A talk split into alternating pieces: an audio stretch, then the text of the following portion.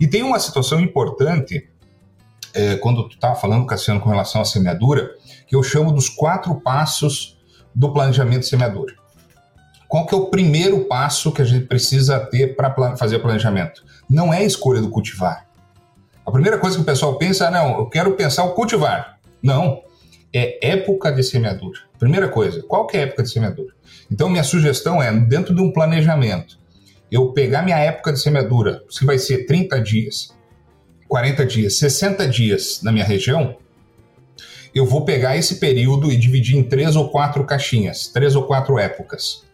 E dentro de cada uma dessas épocas, eu vou fazer as escolhas que precisar. Segundo, qual que vai ser meu espaçamento, em função da característica até dos cultivares que eu, que eu posso ter. Eu vou trabalhar com 40, com 50, com 60 ou 76, no caso lá da Bahia, em boas condições. Em terceiro lugar, que eu vou escolher o cultivar, então. O cultivar em função da época, que eu defini, das épocas, e do espaçamento que eu tomei, porque não existe propriedade que eu mude o espaçamento entre plantas. Eu não tenho lá como chegar no botãozinho da plantadeira e dizer, ah, agora eu quero 40. Pi, 10 minutinhos está pronto. Não, leva um dia para mudar tudo isso. Então, o produtor vai ter que escolher um espaçamento e operacionalmente vai ter que levar todo, todo o seu ciclo, todo, todo, todo o período de semeadura. Então, é, esse, essa escolha do espaçamento ele vem antes do cultivar. Aí eu escolho cultivar em função da época do espaçamento, e aí meu quarto, quarto passo é população de plantas. E quando a gente fala de população de plantas, não é simplesmente dizer assim, coloca 8, coloca 10. Porque vai depender da época de semeadura, se eu tenho uma arquitetura diferenciada, né? Por exemplo, eu, eu dei o exemplo ali do 5892, que a gente fez a semeadura em outubro e novembro, deu uma diferença muito grande. Se eu planto em outubro, eu posso trabalhar com uma população um pouquinho maior, porque a folha dele fica estreita. Se eu trabalho ele em novembro, a folha é maior, eu preciso diminuir a população. Então, a população ele é muito de acordo com a época de semeadura, com as condições do meu solo, e depende muito do, durante o dia eu posso estar fazendo mudança de, de, de semeadura. Então, por exemplo, assim, ó, eu estou numa coxilha, estou numa coxilha né? O, a gente está falando aqui para as gaúchas, mas tem pessoal do Mato Grosso aí que, para entender, né, é um pouquinho, é, não tem tanta coxilha, mas as nossas coxilhas no Rio Grande do Sul, a parte de cima ela é mais fraca e as partes de baixo elas são mais férteis, porque a tendência é justamente levar os nutrientes de cima para baixo. Então, o que, que, eu, o que, que nós precisamos fazer dentro da mesma coxilha? Aumentar a população na parte de cima e diminuir a população na parte de baixo. Isso, é, é nós não podemos trabalhar com a mesma população de plantas num, num, num solo com relevo diferente que tem fertilidade diferente também. Agora, volto para aquela situação. Quanto que é mais e quanto que é menos? É 10% a mais, 10% a menos. Não é mais do que isso. Até porque entre mais e menos já dá 20%. Então, se eu trabalho no cultivar 12 sementes por metro, eu vou colocar 13, 13,5 para cima, 10, 10,5 para baixo. É essa, é, essa é a distinção. E, eu, e a densidade eu mudo de acordo com as condições de, de solo que eu tenho. Sair de um, de um, de um. Tô com o mesmo cultivar, num talhão, que eu sei que esse talhão aqui tem uma alta fertilidade. Estou indo para um do lado que eu sei que ele é de baixa fertilidade, daqui a pouco um talhão que é, é mais recente, eu vou aumentar. Eu tenho que aumentar a população em solos piores e diminuir em solos melhores. Então, essa tomada de decisão da densidade, ela é muito voltada para a realidade é, momentânea, por isso não dá para ter receita de bolo, né? É, o quanto que é para cada cultivar, e, e por isso tem que ser, por isso eu tenho incentivado muito há muito tempo que as consultorias, as propriedades têm que fazer os seus testes locais de cultivares. Não tem como a gente cobrar de uma empresa de melhoramento que ela saiba para cada situação, cada realidade, qual a população de cada cultivar trabalhar. Então, as consultorias que hoje começaram, hoje está cheio de consultoria com estação experimental aí. Só para você ter uma ideia, eu tenho 38 parcerias de estações experimentais no Brasil, entre Brasil, Bolívia e, e Paraguai.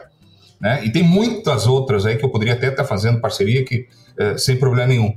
Eu, eu incentivo esse pessoal a fazer porque precisa ter informação local. Esse é o tipo de informação local importante. Né? Não é tão importante essas consultorias estar fazendo trabalhos com mais específicos. Assim, ah, eu quero conhecer o fungicida se funciona. Pô, o fungicida vai funcionar para determinada doença em qualquer lugar. Mas a arquitetura da planta, a formação da planta, ela é muito da questão local. Então, nós, por isso nós precisamos conhecer mais para poder ajustar cada um desses trabalhos. Tanto é que todos aqueles trabalhos que eu falei antes do ajuste tecnológico de semeadura de soja, não está nem no livro, muitas informações. Por quê? Porque essas informações foram locais e de ano. Se eu pego essa informação e o pessoal olha, ah, olha aqui, o Floss viu tal cultivar melhor espaçamento, ah, vou copiar. Não, não pode copiar. Tem uma série de informações ali que a gente precisa saber conjugar cada realidade com essa informação e, e, colocar. E esse é um dos grandes problemas que nós temos hoje. Hoje, uma pessoa faz um ensaio, um trabalho de campo, apresenta como aquilo fosse, uh, fosse unânime. Verdade absoluta. A verdade absoluta. Isso é um grande problema que nós temos hoje no meio, muito forte. Então, trabalhos de, de universidades que muitas vezes fazem um, um, trabalho único de nutrição e tira a conclusão como se aquilo fosse é, né, é, sem, sem, sem diferença nenhuma. Só para vocês terem uma ideia, só com manganês eu tenho 137 trabalhos. Com, com boro eu tenho 154 trabalhos. Vocês já imaginaram como que eu vou botar todos esses trabalhos no livro? Não tem como. Então eu preciso pegar e fazer um resumo e ponderar aquilo, aqueles, aquelas necessidades que, eu, que eu vejo que pelo menos são importantes é, a gente estar tá direcionando. A gente vê que cada vez mais para as regiões específicas a gente vai ter que observar, que nem tu comentou, essa parte de ah, em uma área tu vai trabalhar com uma população e na mesma área, só que um pouco mais para frente, que na Baixada, Cochilha, que a gente comenta, uma outra totalmente diferente. E esse mapeamento, ele cada vez está aumentando, só que ah, ainda o pessoal não tem bem essa observação de como fazer. Isso é uma coisa que eu vejo que tem uma dificuldade, ah, bem pelo que tu disse, ah, eu aumento quanto, eu abaixo quanto, e daí entra também toda a parte que, que tu fala da fertilidade do solo, né? Porque tu vai ter que entender a fertilidade, entender a arquitetura da planta, como ela se comporta, se ela vai estender ciclo, se ela não estende ciclo, se ela cresce muito em solo mais fértil, se ela não cresce, para daí tu conseguir tomar essa decisão. Então, mesmo tu jogando os 10% acima, 10% abaixo, dependendo do solo, toda a fertilidade dele, mesmo na coxilha, vamos dizer assim, ah, no topo da coxilha, na baixada, uh, tu vai conseguir uh, ter, às vezes, o mesmo potencial e às vezes vai ter que trabalhar com a recomendada e, e menos só. Não vai jogar para cima só porque é o topo, porque às vezes a fertilidade lá também tá alta, né? Então é interessante trazer essas questões porque realmente o pessoal não vê muitas vezes isso, né? Geralmente é colocado de uma forma planificada a mesma quantidade de semente para tudo, sem observar a época, sem observar tipo de solo, sem observar que saiu de uma mancha de uma argila muito boa e foi ali para uma, uma, a gente brinca uma, uma areia mista, né? Que é areia meia fina, meia grossa, mas uns 9% de argila. Tu sai de uma realidade vai totalmente para outra e às vezes se mantém a mesma questão, né? Então é importante a gente observar cada vez mais isso para realmente ser assertivo. E daí entra a parte da engenharia, novamente, que eu brinco, né? Que de nós conseguir dados para conseguir observar e dar essa recomendação também. Por isso, Cassiano, eu não gosto de receita de bolo, mas eu gosto de parâmetros para a gente poder utilizar para tomar decisão. Então, no livro, como que eu consegui resumir, por exemplo, esses trabalhos e outros trabalhos? Eu cheguei a ter rede de ensaio já no Brasil todo. É, hoje tem algumas redes ainda. É, eu, eu criei aí 12 parâmetros, 12 parâmetros para tomar a decisão da população. Tá? Que vai desde se usa tratamento de semente ou não, se o produtor é caprichoso ou o operador é caprichoso é, para ter uma uniformidade de plantas, se a, a, origem da semente, se a semente vem com alto vigor e tem uma boa origem, é uma semente qualquer, é, se o período de semeadura tem mais umidade, menos umidade, se a previsão do clima para safra é de mais chuva ou menos chuva, então, essas informações veio através desse trabalho do ajuste tecnológico de semeadura de soja, o ATS Soja, e hoje, eh, dentro da nossa plataforma da Academia da Alta Produtividade, tem uma planilha de Excel, que se colocar os, os, esses parâmetros ali, ele vai buscando.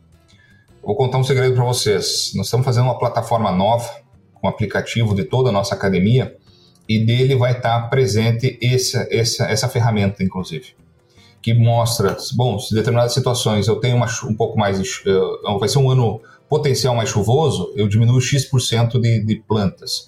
Se eu tenho, de acordo com essas características, ele vai ajustando esse, esse, essa planilha toda para pelo menos é que eu brinco, é, é chutar pro gol, mas pelo menos é um chute. É um chute, mas pelo menos é pro gol. Tá? Eu não estou chutando para o meu goleiro aqui fazer gol contra, não. Que hoje acontece. Tem muitos, muitas situações que o pessoal faz gol contra, né? Coloca uma população enorme quando não precisa ou coloca uma população muito baixa quando não precisa. Isso é chutar, chutar para o gol, gol, do gol nosso. Agora nós temos que fazer um chute mais adequado. Pelo menos ali é um chute mais adequado para diminuir o risco, né? De acordo com, essas, com esses pontos.